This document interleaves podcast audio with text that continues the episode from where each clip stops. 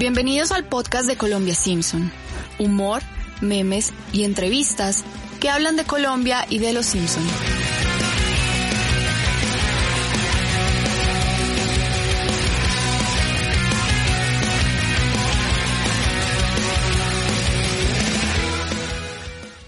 Hola a todos los oyentes de Colombia Simpson. Estamos muy contentos de volver otra vez, casi un mes. Eh, no hemos grabado podcast, pero bueno, ya estamos de regreso. Le damos gracias a las personas que nos han escrito preguntando por los episodios, que cuando vamos a publicar, que por qué no hemos publicado. Bueno, tuvimos un inconveniente, unos inconvenientes en enero, pero ya estamos de regreso. Eh, le quiero decir a la gente que estén preparados porque se van a venir muy buenos episodios sobre varios temas que salen en nuestra serie preferida. Así que bueno, comenzamos este año que ya prácticamente estamos en febrero, eh, ya se pasó el primer mes, no hemos hecho nada, así que tocarle duro.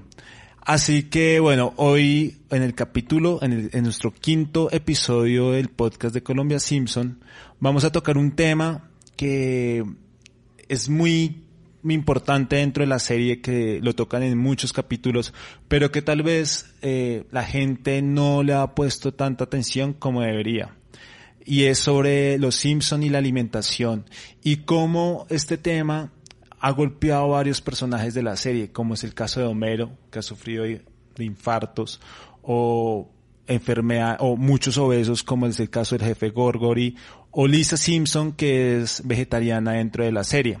Entonces, ese es el tema de este episodio y vamos a arrancar con este primer audio. ¿Qué tal de hambre, Jimmy? Ah, señor McClure, tengo un amigo que dice que es malo comer carne. ¿Es un desquiciado? No, es un ignorante. Seguramente tu amigo no ha oído de la cadena alimenticia. Así que pregúntale a un científico. ¿eh? Y te dirá que en la naturaleza una criatura se come a otra para sobrevivir.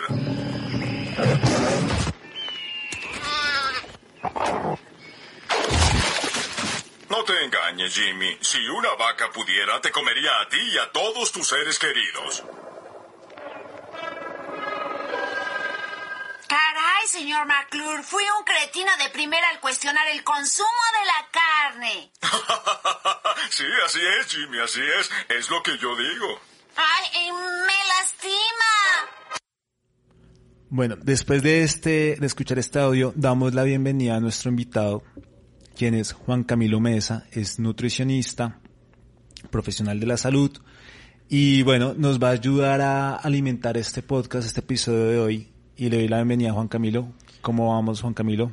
Bueno, hola a todos. Eh, un cordial saludo y bueno, gracias por tenerme acá. Muy feliz. Para nosotros es un gusto tenerlo acá y ya entrando en el tema, escuchamos este audio en el que sale el famosísimo presentador Troy McClure y de una escena clásica de Los Simpson. Y acá viene la primera pregunta y es, y la misma pregunta sale en esta escena es, ¿qué tan cierto que es malo no consumir carne? Bueno, yo diría que depende. Depende porque, bueno, la carne es un alimento eh, de origen animal, sin embargo tiene unas cualidades bastante importantes. Es fuente de proteína, como sabemos, pues los seres humanos necesitamos eh, proteína para nuestros músculos, para diferentes funciones a nivel de nuestro cuerpo. También es fuente de ciertas vitaminas, por ejemplo la B12. Ahorita pues me imagino que hablaremos al respecto cuando toquemos a fondo el tema vegetariano o vegano. Y eh, el hierro también. Y bueno, otro, eh, digamos, decenas de, de, nutrientes que también son vitales para nuestro cuerpo. Sin embargo, hay bastantes estudios que han relacionado, perdón, lo que es la carne roja últimamente con algunas enfermedades. Entonces, cuando su consumo es bastante alto, cuando yo tengo una dieta bastante desbalanceada en la que no incluyo vegetales, en la que no incluyo frutas, eh, donde mi consumo de carnes rojas es bastante alto, pues mi riesgo de ciertas enfermedades han encontrado algunos estudios que puede aumentar. Eh, ¿Riesgo de qué? De enfermedad cardiovascular, eh, de lo que son eh, aumento de peso, eh, de lo que es riesgo, mm, por decirlo así, de muerte prematura. Entonces, cuando mi dieta se va al otro extremo y se basa solamente en lo que serían las carnes rojas, mm, probablemente no sea muy beneficioso para mí. Pero si yo tengo una dieta en la que incluyo todos los grupos de alimentos que son saludables y están las carnes rojas, no hay ningún inconveniente y podría ser perfectamente saludable. Hay una aclaración para la gente. Eh, acá no se trata de este tema, digamos que estamos hablando de las carnes, no es un tema ideológico ni ideal de si es malo comer carne porque quiero cuidar el planeta, los, eh, porque quiero los animales, sino acá estamos hablando de qué beneficioso es que una persona coma carne en exceso, o perdón, o qué perjudicial es comer carne en exceso, o qué beneficios trae la carne. Entonces, para que lo tengamos en cuenta durante todo este episodio. Y hago la presentación a William Romero, Wallace8810 en redes sociales, a nuestro productor del podcast, eh, para que le haga una pregunta a Juan Camilo. Bueno, pues primero contento de estar otra vez con ustedes, muchachos, acá en Colombia Simpson. Y quiero preguntarle algo en específico ahorita que hablábamos del tema sobre los vegetarianos y los veganos. Sebastián Pérez era un exjugador de Nacional, jugador de Boca Juniors, y él cuando llegó a jugar a Boca, él se convirtió, él pasó a ser vegano totalmente. Eh, él dice que él se convirtió en vegano porque le ayudaba a recuperar mucho más rápido eh, para los partidos o para los mismos entrenamientos eh, esta dieta pero pues allá fue atacado en Argentina pues por no comer carne, porque trae otros beneficios. Entonces para los deportistas de alto rendimiento, esos atletas, es bueno, o sea, es muy bueno ser vegano o es mejor tener una dieta más balanceada o no sé cómo será en ese caso. Bueno, yo no me iría de pronto al tema de que haya de pronto una dieta específica o mejor, un régimen mejor que otro, sea omnívoro, sea vegetariano o sea vegano, eh, para un deportista. Creo que lo más importante es siempre el acompañamiento. Hay de pronto muchas personas que no se asesoran. Yo creo que lo hacía perfectamente. Todos los equipos eh, bueno, profesionales y de las ligas del mundo cuentan con un nutricionista y cuando uno se asesora bien, cuando uno tiene mm, una suplementación, porque digamos los veganos sobre todo necesitan suplementarse con lo que se llama B12, vitamina B12, que no está en, en los productos eh, de origen vegetal, a menos de que esté, de que sea un alimento o un producto fortificado con ella. Y ellos sí van a necesitar, eh, digamos, un acompañamiento continuo porque puede haber eh, consecuencias para su salud si de pronto no hacen esa transición juiciosa. Entonces, no creo que haya una dieta específica o mejor que otra para un deportista, por ejemplo. Entonces, él puede ser perfectamente sano, puede rendir mejor o puede rendir peor, pero no va a depender directamente de su dieta si se hace bien. Eso es la condición.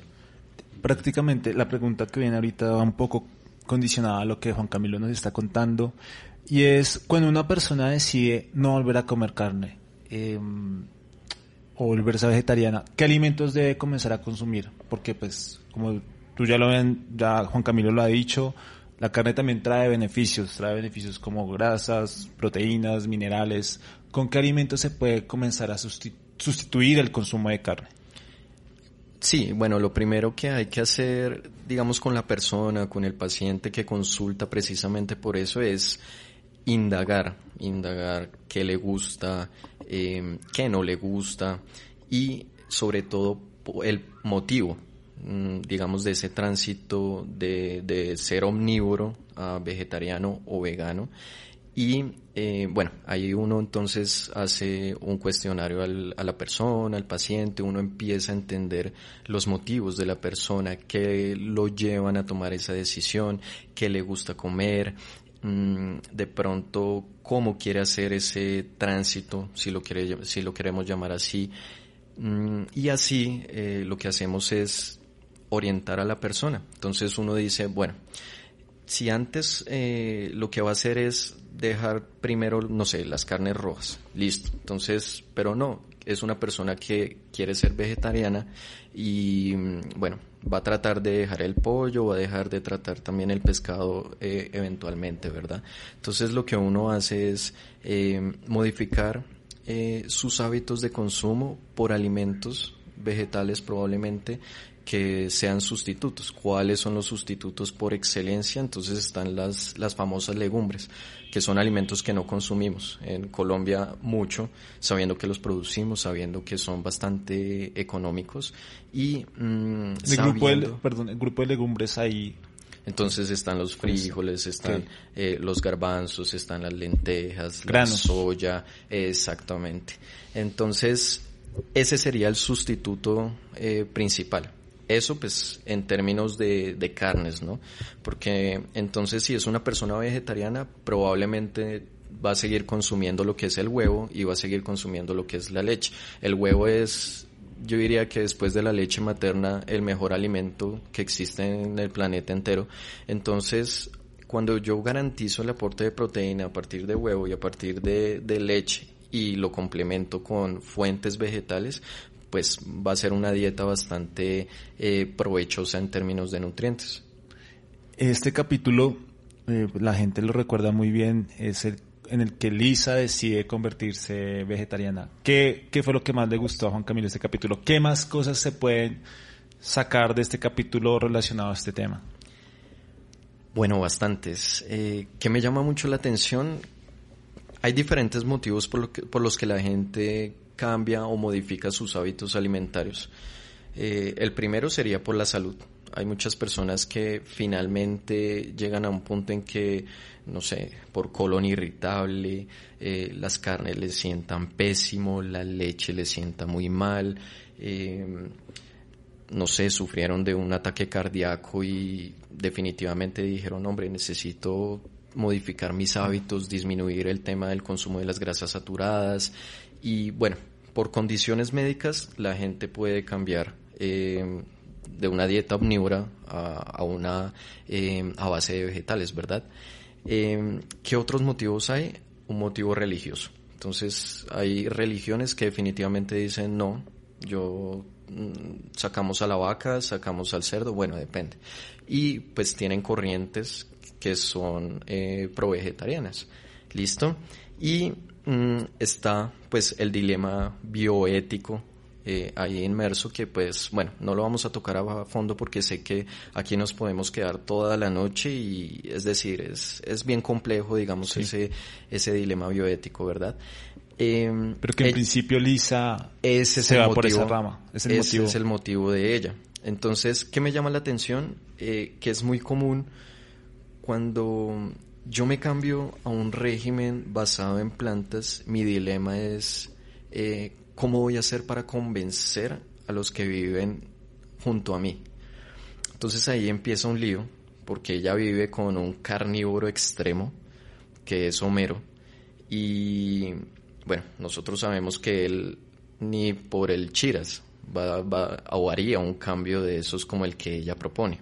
Entonces él, él se idea una parrillada tremenda parrillada de demás y al final, bueno, ofrece un, un cerdito y bueno, ella lo, lo bota, eh, hace que vuele y bueno, eh, al fin y al cabo no lo, no lo logran eh, recuperar. Y bueno, eso mm, es el conflicto que de pronto vive una persona cuando tiene un, un dilema bioético y alrededor suyo no hay como una, una red de apoyo a esas ideas. ¿Te has encontrado con pacientes así que sufren de ese conflicto? Que de su alrededor, que yo digo, me quiero volver vegetariano, pero en mi casa eh, mis papás consumen carne, cocinan carne, eh, mis amigos, mi pareja. Eso también se vuelve un poco complicado. No, tal vez ahorita no tanto porque uno va a la mayoría de restaurantes y encuentra una carta vegetariana. Pero hace 15 años, 20 años, en la época en la que se salió este episodio al aire, al aire no era así. Sí, lo que pasa es que, bueno, eh, los pacientes que llegan de pronto con ese dilema ya son personas un poco más adultas, eh, ya tienen la forma de, cocinar en casa, eh, de, bueno, sugerir de pronto a sus papás o de pronto ya son eh, personas independientes, compran su, su propio mercado. Y bueno, es decir, cuando yo quiero hacer un cambio en mi vida, cuando yo quiero hacer o emprender algo por mí, por mí mismo, pues yo busco la manera de hacerlo.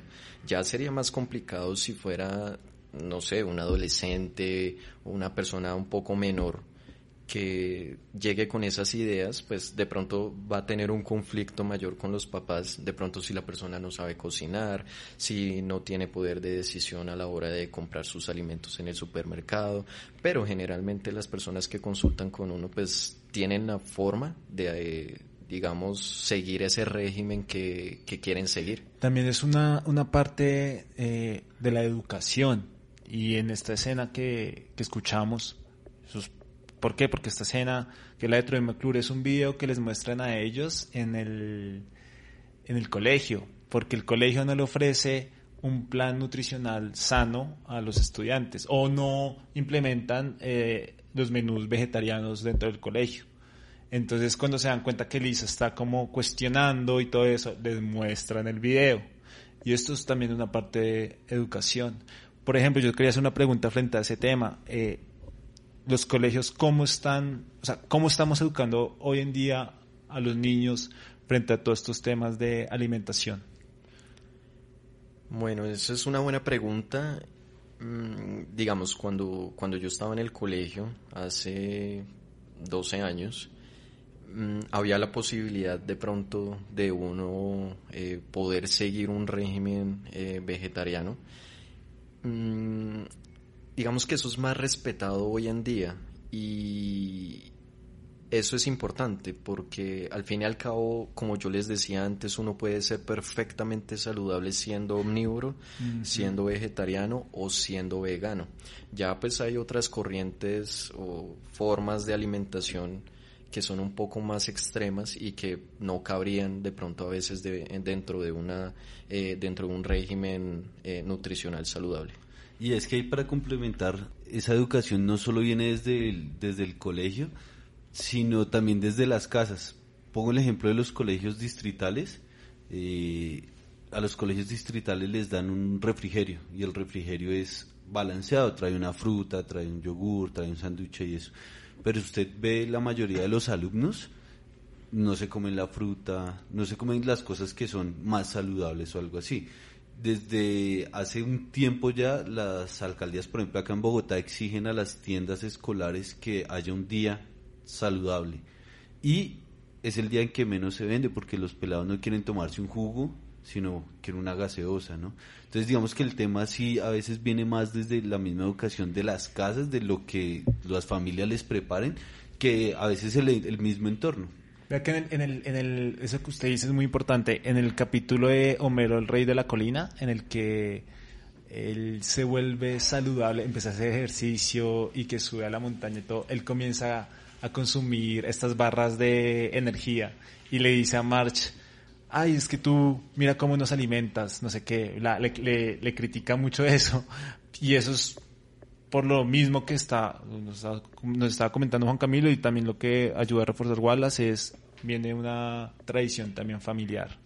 Y por eso, digamos, en el capítulo se nota, digamos, por ejemplo, a Lisa le hacen, la, la molestan en ese caso los mismos compañeros del colegio cuando ella estaba disecando la, la lombriz y después que les llevan carne, entonces se la empiezan a montar, sale después a, al parque, entonces le dice Rafa, ay, te, te casaste con una lechuga, algo así, entonces es como también educan a la gente y es un tema muy importante.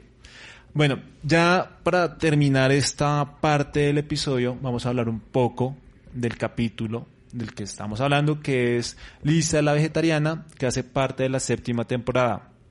Este, este capítulo fue emitido el 15 de octubre de 1995. Era lo que yo decía ahorita. O sea, es un capítulo, en ese contexto, eh, digamos, en nuestro país era totalmente diferente cómo se trataba este tema por parte del gobierno, por parte de los colegios, por parte de las familias, por parte de los restaurantes. no era tan fácil encontrar una carta vegetariana, eh, una opción vegetariana para las personas que no consumían carne. Y bueno, así voy a tocar unos, unas, unos datos curiosos de este capítulo. Cuando Lisa decide volverse vegetariana, eh, toda esta escena está basada en la decisión que tuvieron, en la decisión real que tuvieron Paul y Linda McCartney eh, de volverse vegetarianos. Ellos decidieron volverse vegetarianos porque un día que estaban comiendo cordero, eh, estaban también al tiempo en su casa viendo unos borregos. Y ahí ellos se sintieron mal y fue el punto en el que decidieron no volver a comer carne en sus vidas. Y este capítulo, pues cuando Lisa decide no volver a comer carne es porque ella está comiendo carne y se acuerda de la ovejita que consintió el día anterior. Entonces está relacionado con este, ah, con esta, con este hecho de la vida real de Paul y Linda McCartney. Apu, eh, otra, otra anécdota es que Apu le dice a Lisa que ha aprendido a tolerar que otros piensen diferente y es cuando él dice vive y deja vivir. Y en ese momento Paul McCartney le corrige diciéndole que es vive y deja morir, que hace referencia a la canción Live and Let Die, que vamos a escuchar un poquito.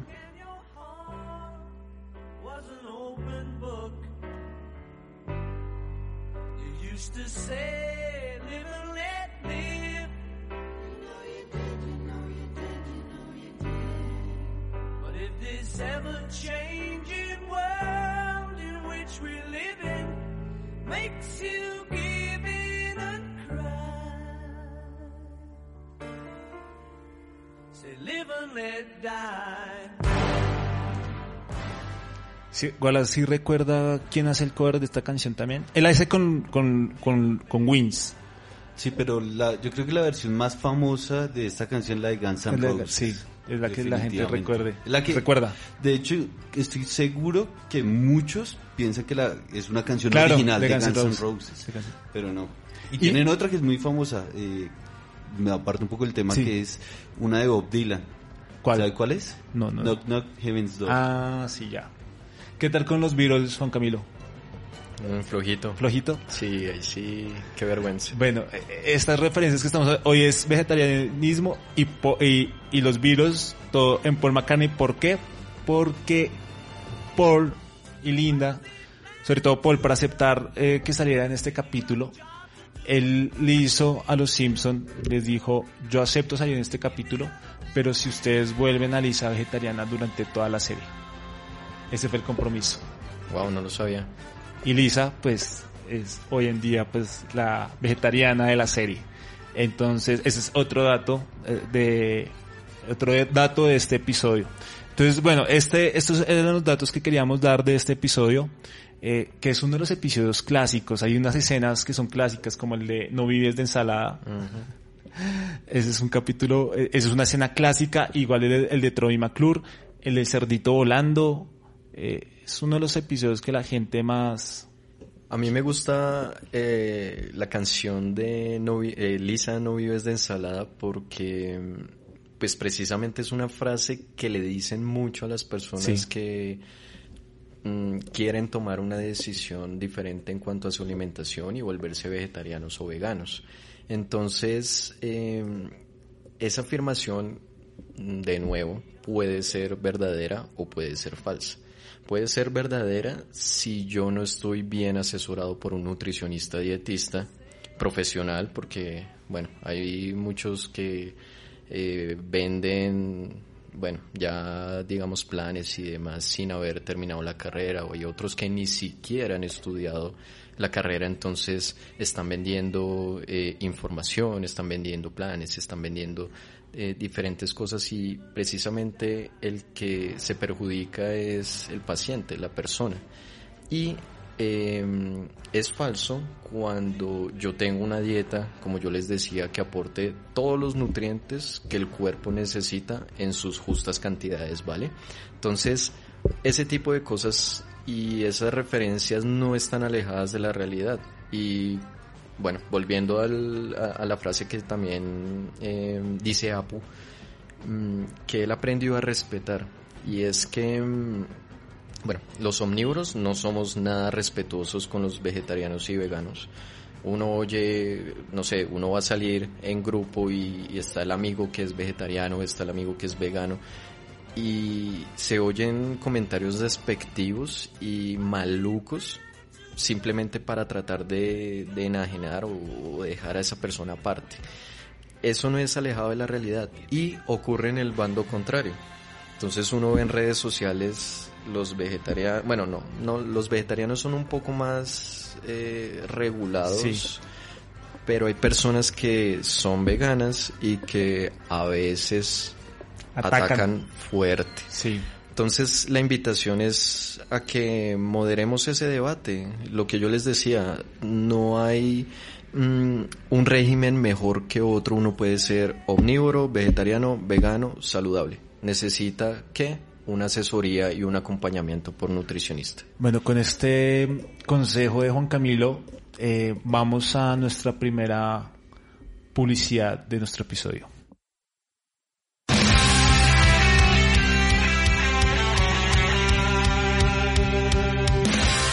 Si le interesa pautar en este programa, no olvide comunicarse con nosotros a través de nuestras redes sociales. Nos encuentran en Facebook, Twitter e Instagram como arroba Colombia Simpson.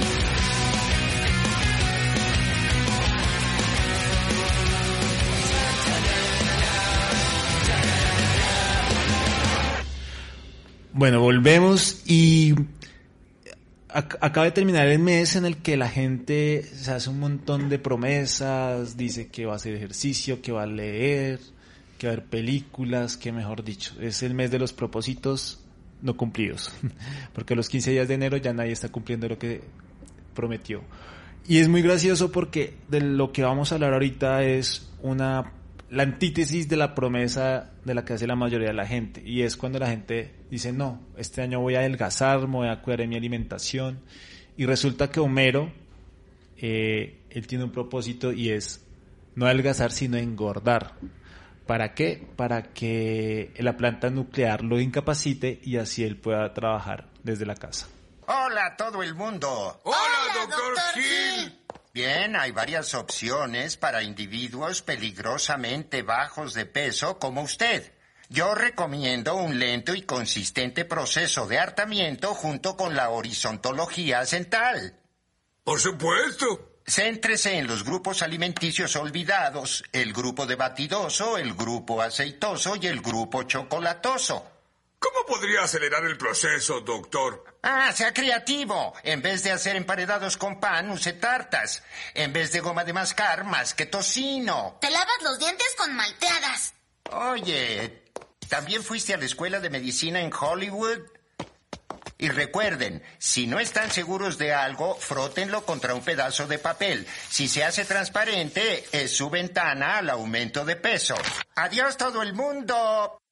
Debo confesar algo y es que desde que estamos grabando est- estos capítulos del, de nuestro podcast y que ponemos los, los audios de las escenas, es la primera vez que me río escuchando una escena. Me dio mucha risa porque este, es- este, esta escena, hay, ya hay cosas de las que nos estaba comentando Juan Camilo, eh, como fuiste a la escuela de médicos en Hollywood, eh, y también habla de estos grupos alimenticios que, bueno, si se consumen en exceso, además de engordar, y sobre todo una persona que sufre sobrepeso como mero, hasta ese momento, eh, ¿qué tan perjudicial puede ser todos estos grupos alimenticios que nombra acá el doctor Nick Rivera? Bueno, mm, es- sí, es una escena bien curiosa. Me llama mucho la atención que, bueno, ellos consultan antes al Ah, doctor doctor Hilbert, sí. Y él se niega. Él dice, hombre, usted está loco. O sea, usted ya está en sobrepeso u obesidad. Bueno, no sé en qué estaría Homero. Mm, pero entonces él se niega. Sin embargo, está este señor sin escrúpulos que, pues, lo va a guiar en eso. Y digamos que la moraleja ahí es un verdadero profesional de la salud no dañaría más la salud. ¿Qué haría un buen profesional de la salud? Detener el deterioro y encontrar la causa y llevar a la persona por, por un camino de buenos hábitos. Ahora, la pregunta eh, bueno, él dice grupos alimentarios olvidados. No, no son grupos alimentarios olvidados. De hecho, ya están incluidos en muchas pirámides de alimentos del mundo. Entonces, em, bueno, él habla de, de las grasas, o sea, de un alimento chocolatoso, Batidoso. batidoso. Bueno, batidoso y chocolatoso irían en los azúcares, por ejemplo. Y el otro, que no me acuerdo qué era, iría en las grasas. Sí, eh, lácteos. Eh, sí, kilo, sí, él es grasa y dulce. Exacto. Entonces no son grupos olvidados, o sea, son los mismos que hemos manejado desde hace años en muchas pirámides alimentarias, sino que él dice que son olvidados y los saca a un lado. Ahora, ¿qué pasa cuando yo tengo una dieta alta en azúcares?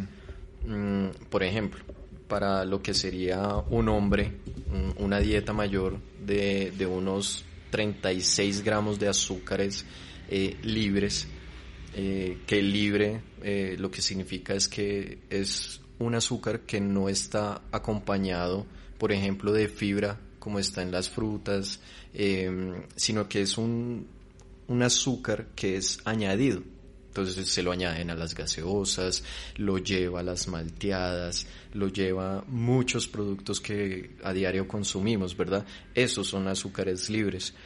Y eh, cuando yo excedo, siendo hombre, los 36 gramos y siendo mujer, los 25, y estos son datos de la, de la Asociación Americana del Corazón y de las recomendaciones que ellos dan, yo ya tengo un riesgo no solo de aumentar de peso, sino todo lo que un aumento de peso eh, fuera de lo normal, de mi rango normal, eh, implicaría. Entonces, eh, mayor riesgo de diabetes tipo 2, eh, mayor riesgo de hipertensión, ma- mayor riesgo de enfermedades eh, cardíacas del corazón, que pues esa es una de las causas por las cuales la gente se muere más, no solo en Colombia, sino en el mundo, ¿verdad? Entonces, mm, cuando yo tengo una dieta muy alta en eso, cuando, eh, por ejemplo, las grasas, eh, consumo grasas de mala calidad, porque esa es la otra, la gente cree que todas las grasas son malas. Eh, bueno, es una generalidad, ¿no? Yo lo digo como de forma general. Eh, no es que todo el mundo lo, lo, Sí, lo es piense así. Exacto. Hay grasas muy saludables. El aguacate es lleno de grasa. El maní, las almendras, los pistachos, todo lo que son los frutos secos son grasas muy saludables. El aceite de oliva es muy saludable.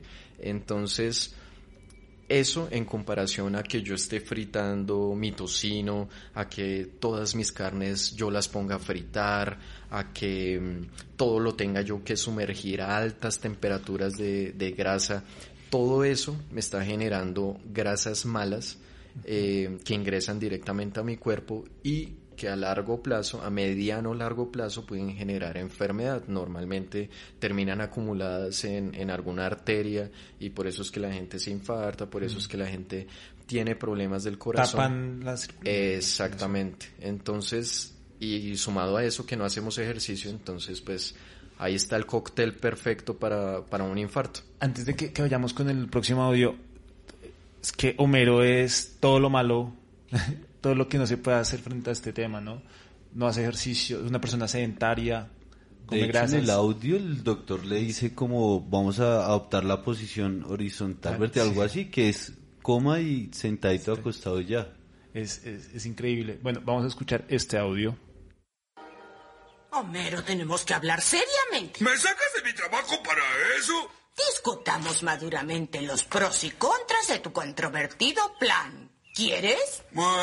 Contra, arriesgas tu salud. Pro, soy resistente a la hambruna y a la sequía. Contra, das mal ejemplo a los niños. Pro, no tengo que ir a trabajar. Contra, no apagas el aire acondicionado, está helando. Pro, eh, eh, te quiero. Contra, mm, siento menos atracción física hacia ti, Homero. Marge, ahora tengo todo lo que había soñado aquí y nadie me lo va a arrebatar. Tú nunca has tenido fe en mí, pero ahora te digo, el Homero enclenque que conociste ha muerto. Ahora soy un gordo lleno de vigor. ¿Y dónde está ese pastel? No hay pastel. Go. Bueno, ya Juan Camilo se nos había adelantado un poco la pregunta, que era además del sobrepeso, de la obesidad, ¿qué más enfermedades puede traer que una persona pues, sufra esto? Pero escuchando este audio también nos damos cuenta que acá también viene un problema, tal vez no, no, o sea, tal vez Juan Camilo no, no es experto en la materia, pero sí le ha tocado de tocarlo con algunos pacientes y es el problema psicológico, ese problema también de la apariencia física. Eh, ¿Con qué más casos uno se puede encontrar? Sí, bueno, lamentablemente vivimos en una sociedad de estereotipos o de mm, imágenes eh, de qué sería o de qué puede ser lo perfecto y basamos muchas críticas y basamos muchos comentarios precisamente en eso. Mm, a mí me parece terrible, por ejemplo, Mm, no sé, yo no me veo con, con una amiga hace dos años y la volví a ver. Yo no tengo por qué decirle o que subió de peso o que bajó de peso. Ella ya lo sabe. Y a veces no somos conscientes de eso. Las personas ya saben eh, qué cambios ha tenido su cuerpo, porque son ellas las que viven en ese cuerpo, ¿verdad? Y nosotros a veces no medimos las palabras, no sabemos cómo abordar esas cosas y resulta que mucha gente tiene un tema, un dilema psicológico importante con su figura, con la forma en que, en que buscan aceptarse frente al espejo, en la forma que, que les gustaría verse.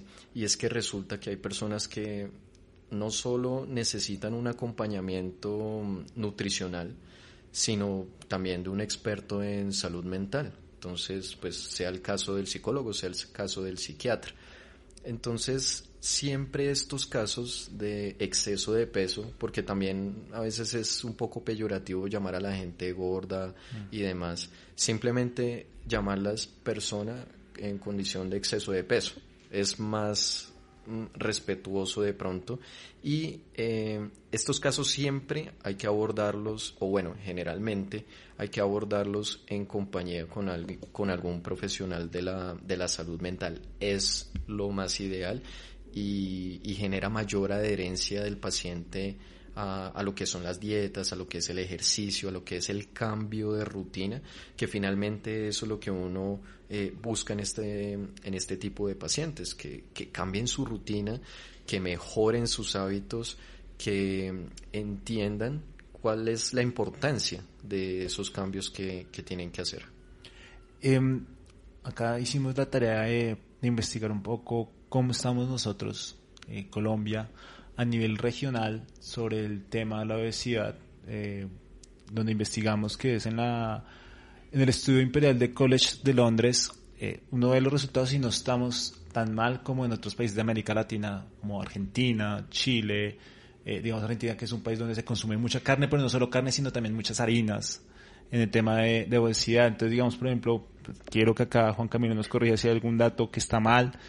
Eh, pues si bien, pues digamos, la comparación de otros países de la región como Argentina, Chile o México, donde el porcentaje de obesidad se establece entre el 25 y 30% de la población, en Colombia se registra que esta enfermedad está entre el 13%, de la, 13 de la población. Eh, acá vi una pregunta más en, el sentido estatal. ¿Cómo el gobierno, cómo el Estado pueda afrontar este tipo de casos? Bueno, esos datos pueden estar muy cercanos de la, de la realidad. Este estudio es del 2018. Sí. Porque es... Si no estoy mal, estos estudios hacen cada, cada año. y es una buena fuente. Entonces, eh, bueno, ¿qué dicen de pronto las encuestas eh, nacionales? Por ejemplo, la ENSIN, que es la encuesta de, de nutrición eh, de Colombia. En el 2015 nos dijo eh, Colombia el 56% de los adultos está en exceso de peso, o en sobrepeso o en obesidad. ¿Qué diferencia hay en mm. esos términos?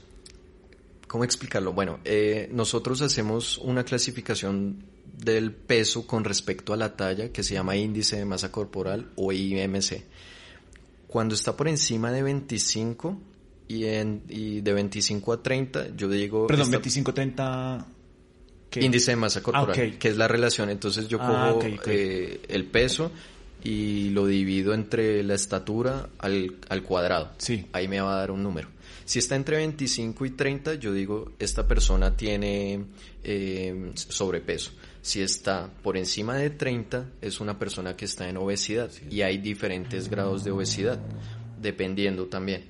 Eh, esto pues yo no se lo aplico ni a una mujer que está embarazada, ni a un deportista, porque pues un deportista, o bueno, eh, alguien que alce pesas, por ejemplo, que vaya al gimnasio, no aplicaría. Entonces, y, ah bueno, volviendo al tema de la, de la encuesta, la encuesta también encontró y nos dijo algo aún más grave. Nos dijo, hombre, uno de cada cuatro niños en edad escolar está o en sobrepeso o en obesidad. Entonces ahí ya vamos eh, siguiendo los pasos de México y de Chile. Pero entonces, eh, y ya pues abordando la pregunta, mm, ¿qué hace el gobierno? Bueno, lamentablemente tenemos una supuesta ley de obesidad que está muy bonita en el papel, que habla de entornos saludables, que habla de mejoría en la calidad de la alimentación, en ofrecer agua, en ofrecer em, alternativas a pues los comestibles chatarra que estamos consumiendo en exceso y que de verdad que no nos damos cuenta que, lo estamos haciendo. Mm, ¿Qué estamos buscando nosotros? Y bueno, esto es eh, por lo que estamos luchando hace más de dos, tres años eh, que a través del Congreso y con, eh, con, iniciativas y con ONGs como Educar Consumidores, Red Papás, mm, con quienes tengo el gusto inmenso de colaborar, ¿qué estamos buscando? Que se les ponga unos sellitos que pusieron en Chile, unos sellitos, se llama etiquetado frontal de advertencias, porque nosotros ya tenemos un, etiquetado frontal que simplemente es decirnos, hombre, este paquetico tiene tantas calorías, tiene tanta azúcar, tiene tanta grasa saturada, pero entonces no sabemos leer ni interpretar ese mensaje. No entendemos mm, cómo interpretar lo que dice la etiqueta. Entonces, yo me voy a la etiqueta y resulta que, por ejemplo, pongamos un ejemplo. Eh, un paquete de doritos de los grandes, que perfectamente el común de los mortales se puede sentar, pone una película en Netflix, agarra el paquete y se lo come todo. Ese es un paquete que tiene aproximadamente unas 800 calorías. Eso representaría casi que la mitad de la energía que una persona, mm, digamos, promedio, entre comillas, en Colombia necesitaría al día. Entonces, si yo tengo una alimentación de por sí ya medio maluca y demás, y le meto al cuerpo 800 calorías, pues voy a tener un exceso de peso. Pero ¿qué pasa? La etiqueta no me dice son 800 calorías, me dice son, no sé, ciento y pico, pero en una porción. Entonces, eso es lo que la gente no lee. La gente no sabe que en un empaque no hay una porción, hay dos, tres, cuatro. Y tiene muchas trampas porque resulta que yo cuando a veces trato de leer esas etiquetas, yo estudié cine, no tengo ni idea de alimentación, nada. Y yo voy y miro la etiqueta, para mí son un poco de números, pero sí tiene un poco de porcentaje sobre una medida que no es la que tiene el paquete. O sea, hay un montón de trampas que uno sin saber se puede tragar eh, comerse entera esas trampas para bajarse todo el paquete, lo que usted decía lo de los doritos. Entonces no es claro eso para los mortales que no sabemos de nutrición. Acá opinando un poco, eh, creo que también es un tema de educación, y que el, porque a uno, a uno de niño nunca le educaron, eh, aprenda a leer ese tipo de información de nutrición. No, no hay esa información a uno de niño, pues, uno de niño se deja antojar más por un bom, por unas papas que por una manzana. o por, sí. Y, y nunca le enseñan a uno, no sé ahorita, quiero, quiero que Juan Camilo nos, nos, ayude con esa, con este tema, con esta pregunta que te voy a hacer es, eh, los colegios, ¿qué están haciendo para, para mitigar todo este tipo de cosas que pasan frente a este tipo de alimentos? La semana antepasada vi un debate en Twitter también frente al tema del azúcar, eh, creo que también era de las etiquetas. ¿Qué es lo que está pasando? ¿Por qué hay unos sectores que no les conviene que se regule todo este tema? Bueno, ¿qué están haciendo los colegios? Hay colegios que están siendo un poco más racionales y bueno, ahí metamos también a las universidades en, esos temas. Mm, normalmente los colegios tienen nutricionista, eh, bueno, ya sea eh, un colegio del distrito, ya sea, no sé si todos los privados, pero yo sé que la mayoría de colegios cuentan con un apoyo de alguien que diseña las minutas, eh, que son la serie de preparaciones que se les va a ofrecer a lo largo de la semana o bueno, del mes, digamos, del ciclo, eh, que ya sea un mes, ya sea dos. Y eh, ahí digamos que ya garantizamos por un lado eso. ¿Qué pasa? Que, bueno, como usted lo decía, estamos tan acostumbrados al dulce, estamos tan acostumbrados a la sal, estamos tan acostumbrados a los potencializadores de sabores, que mm, lo saludable no nos sabe, no nos sabe a nada. Entonces, mm, dice un colega que yo admiro mucho, eh, que se llama Julio Basulto, él dice, porque bueno, le preguntan, eh, oiga Julio, es que eh, la fruta no me sabe a nada. Y él responde, no, a ti no te sabe a nada.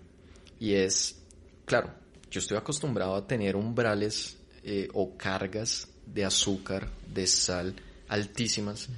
Ese umbral que sería la cantidad máxima que yo tolero para, para yo decir, hombre, esto ya está dulce, ya está salado, ese umbral va subiendo a medida que yo voy aumentando la dosis.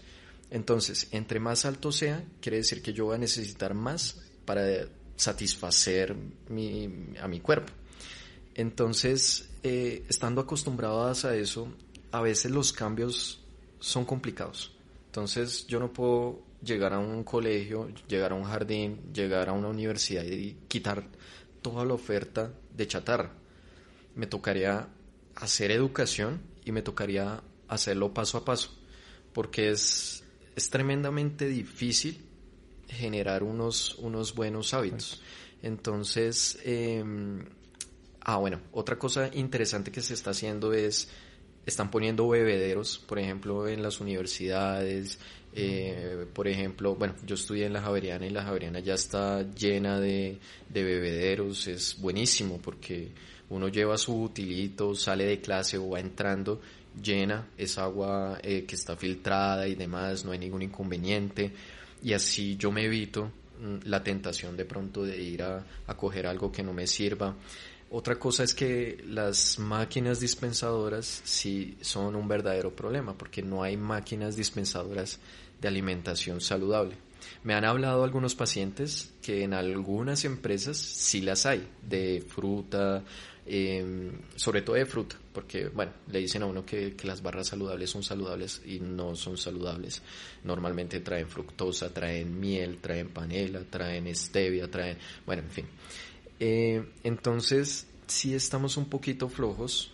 Eh, ahorita salió una resolución que plantea precisamente Mm, que se intervenga todo el tema de, los entornos saludables y de, la alimentación como tal. Está interesante, está bien planteado, entonces yo espero que prospere, que, la tengan en cuenta y demás. Y bueno, respondiendo la otra pregunta, em, ¿cuál es? Obviamente pues a la industria no le conviene que la gente sepa qué está comiendo. Es decir, si yo lo tengo usted amarrado a algo, que me produce dinero, yo porque voy a permitir que alguien me quite ese negocio de encima. Obviamente eh, lo, que, lo que pasa es que hay un lobby eh, bastante poderoso, es un lobby que está en el Congreso, que nos ha tumbado las iniciativas bastantes veces con la excusa de, no, es que si usted le pone un impuesto extra a las bebidas azucaradas, eh, eso va a hacer quebrar a los tenderos. Ah. Entonces, eh, ¿cómo se tumbó ese argumento? Dije, eh, encontraron, por ejemplo, em, si no estoy mal, fue en México, que los tenderos no se quiebran por eso, sino que se quiebran porque le ponen un oxo al lado. Claro. Y acá puede estar pasando lo mismo porque te ponen un D1 al lado, te ponen un ARA y te ponen un justo y bueno. Entonces, eso puede ser. La, verdadera razón. Exactamente. Más contundente. Y bueno, es que son unos sellitos tan básicos que han generado tan buena aceptación en Chile. Lo acaba de. Que Chile, que es un país que tiene más problema en ese Chile es una bomba de, tiempo en términos de salud pública que en cualquier momento va a explotar y les va a generar sobrecostos al sistema porque esa es la otra. Cuando yo tengo exceso de peso, yo eh, al momento en que me da una diabetes tipo 2, yo ya me convierto en un gasto para el sistema de salud que, bueno, ustedes ya habrán visto en las noticias cómo está el sistema de salud en este momento, todos los problemas que tiene. Entonces, estos impuestos, estas medidas tan sencillas como ponerle unos rotulitos a, a unos, eh, a los eh, empaques y generar leyes en pro de, de los entornos saludables son bastante positivas y le ahorran plata al sistema de salud, que es lo que los políticos, bueno, los políticos probablemente lo entiendan. Pero pues... Lo que pasa es que por debajito claro, hay platica. Yo cada vez que hablan de este tema político remito de Distrito Salvaje, de cómo se hace este tipo de cosas, leyes. Bueno, acá, como ustedes muy bien han podido escuchar, Juan Camilo nos está dando una explicación sobre todo este tema que es muy importante que muchas veces nosotros pasamos por alto. Así que bueno, vamos a ir a, a la última pausa comercial y cuando regresamos vamos con el cierre del programa.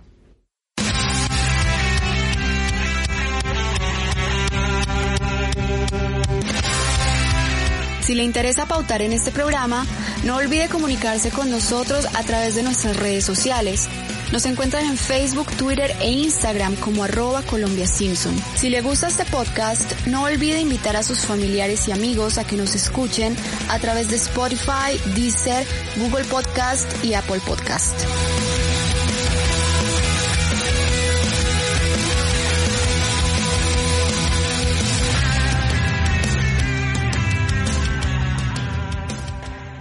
Bueno, este tema ha sido tan interesante que me pasé por alto presentar a Juan Camilo, a Juan Camilo Mesa, que es nutricionista.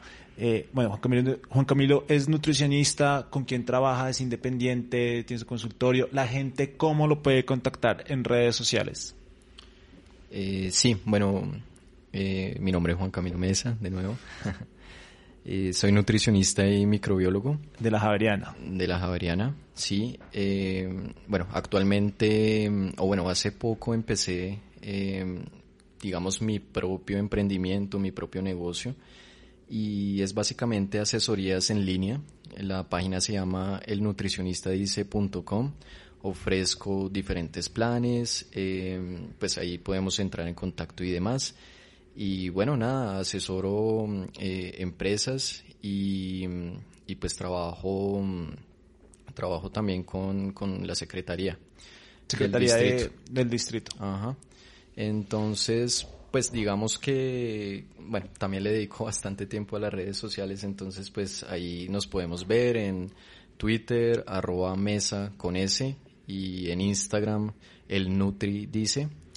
Y bueno, Twitter eh, mesa, arroba mesa nomás. No, arroba mesa con S. Con S, ah, ok, ok. Y, y Instagram, el nutricionista dice. No, solo el Nutri dice. El Nutri dice, ok.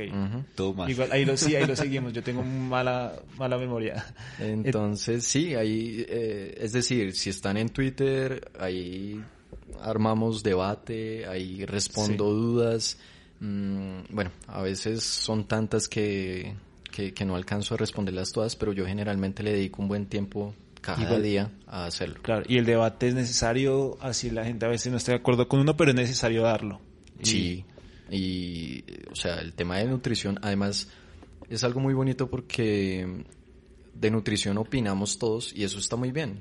O sea, hay personas que, o bueno, colegas que de pronto a veces se molestan un poco porque la gente opina Mm, a mí lo que no me gusta es que desinformen.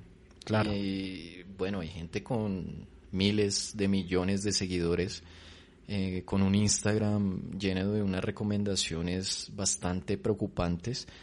Entonces, pues ahí hago una invitación extra y es, hombre, que la persona que ustedes siguen, asegúrense y que esté hablando de nutrición, asegúrense de que sea nutricionista, dietista y ya que haya terminado su carrera, porque de verdad que mm, la salud, la salud genera dinero y no solo en, en nutrición, o sea, es en, en, en, otros campos de la salud que le venden a usted. Eh, bueno, ahorita está el debate de, de la ministra de Ciencia que... Ah que hizo algunas pruebas eh, saltándose el, el, método científico y, digamos, haciendo eh, pruebas con, con, pacientes, con personas y dándoles eh, algunas infusiones. Está la, la, inyección que para bajar de peso. Está, eh, bueno, en fin, hay tantas que ser responsable con la audiencia que uno tiene. Exactamente. Y siempre, nada, ser muy, muy respetuoso, escuchar a la gente. Son pocas palabras, hay muchos Nick Rivera en redes sociales. Demasiados, es que hay un montón de batidos milagrosos. Sí. Vamos ya con la última parte. Nosotros normalmente con los invitados hacemos una sección de que nos adivinen tres canciones que hayan salido en Los Simpson, pero hoy con el tema decidimos cambiar esa dinámica y vamos a poner tres audios de temas sobre alimentación para que Juan Camilo nos dé su opinión, y nos ayude a salir de dudas frente a esos temas. Pero cortico, que sea muy breve. Solo hay dos formas de ganar la membresía. Ser hijo de un magio o... o salvarle la vida a un magio.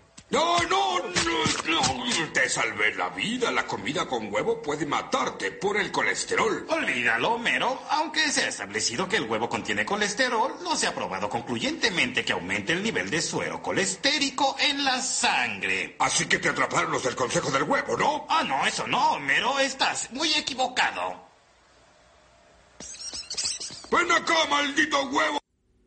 Bueno, Homero está muy equivocado. Eh, de hecho, hace dos semanas, un poco más, salió un estudio, un buen estudio, muy robusto, eh, metaanálisis además, donde precisamente dicen el huevo no sube los niveles de colesterol.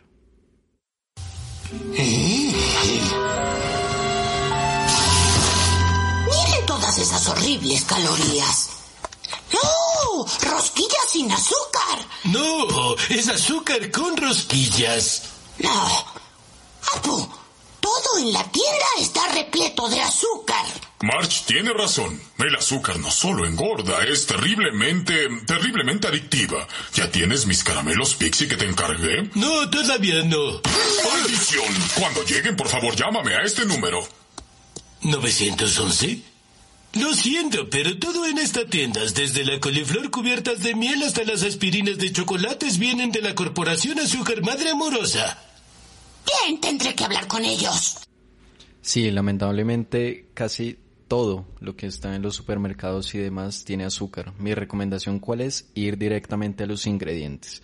Si dice la palabra azúcar, mejor evitarlo. Y si dice azúcar en la primera palabra es el primer ingrediente, quiere decir que es el que está en mayor concentración. Entonces es probable que haya azúcar con rosquillas y no rosquillas con azúcar. De los baratos. No, es demasiados. Nadie podría creerlo. ¡Uh, jamón barato! ¡Uh! Está abierta.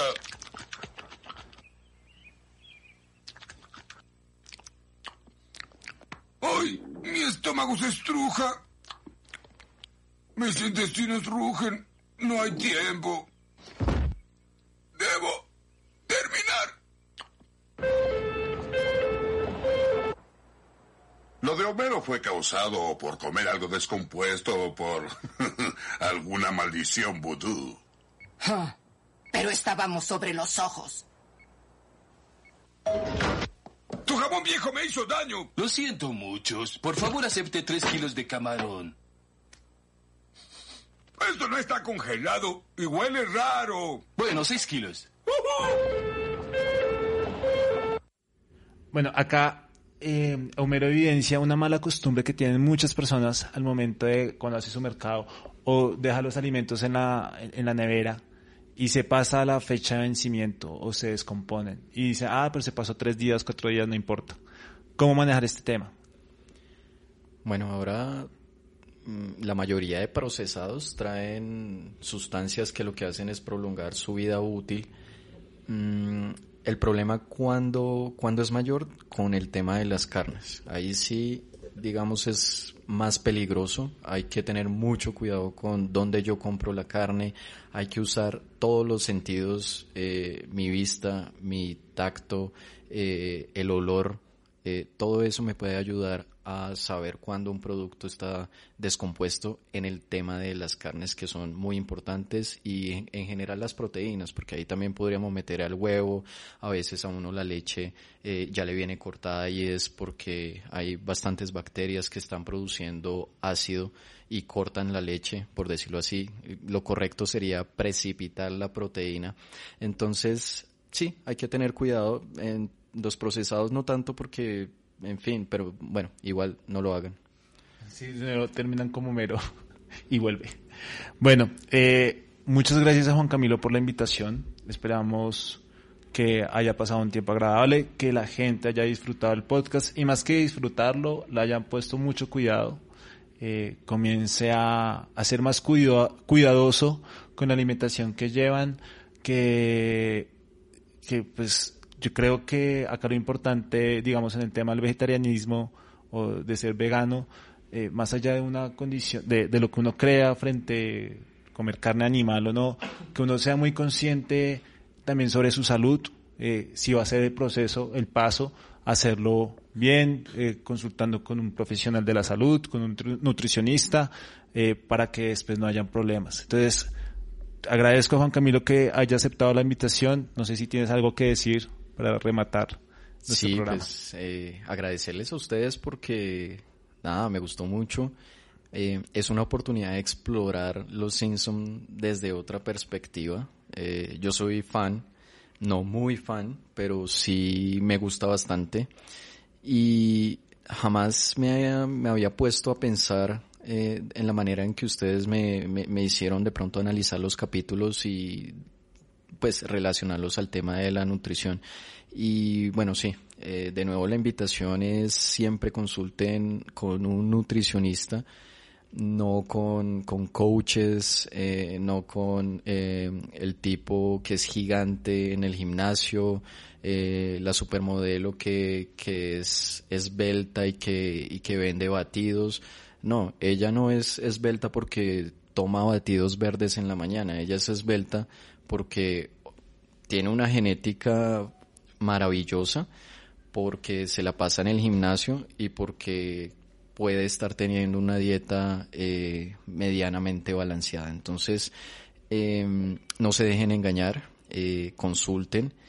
Y bueno, para los que quieran ser vegetarianos y veganos, eh, nada, mis redes sociales están a disposición. De nuevo, arroba mesa con S en Twitter y arroba el Nutridice en Instagram. Ahí podemos hablar de lo que de lo que quieran. Yo asesoro personas eh, con diferentes patologías que quieren hacer precisamente ese tránsito a vegetarianismo, veganismo. Eh, por ejemplo, a las madres que quieren iniciar alimentación complementaria con sus bebés. Eh, todo eso de baby led weaning eh, nutrición deportiva, cómo, cómo debería yo de alimentarme, o personas que simplemente quieren modificar hábitos, pueden consultar conmigo, que quieren aprender a, hacer mercado, a planear eh, su mercado, dónde hacerlo, qué productos, todas esas cositas me las pueden preguntar, yo con muchísimo gusto pues estaré pendiente eh, a través de mis redes. Listo, Juan Camilo. Muchas gracias por la invitación. Muchas gracias a los oyentes por escucharnos en el podcast. Estén pendientes que febrero, marzo vamos a publicar más episodios con más continuidad. Ah, ese es nuestro compromiso con ustedes. También agradezco a William Romero, más conocido como Wallace8810. Está, voy a hacer una cuña acá, está produciendo el podcast de Alejandro Pino Calat entonces, también para que lo escuchen, conozcan el trabajo también de Wallace. Así que, bueno, nos vemos en un próximo episodio y muy buena noche, día o mañana. Gracias por escucharnos y espérenos en un próximo episodio. Búsquenos en Facebook, Twitter e Instagram como arroba Colombia Simpson. Este podcast es una producción de arroba Wallace8810.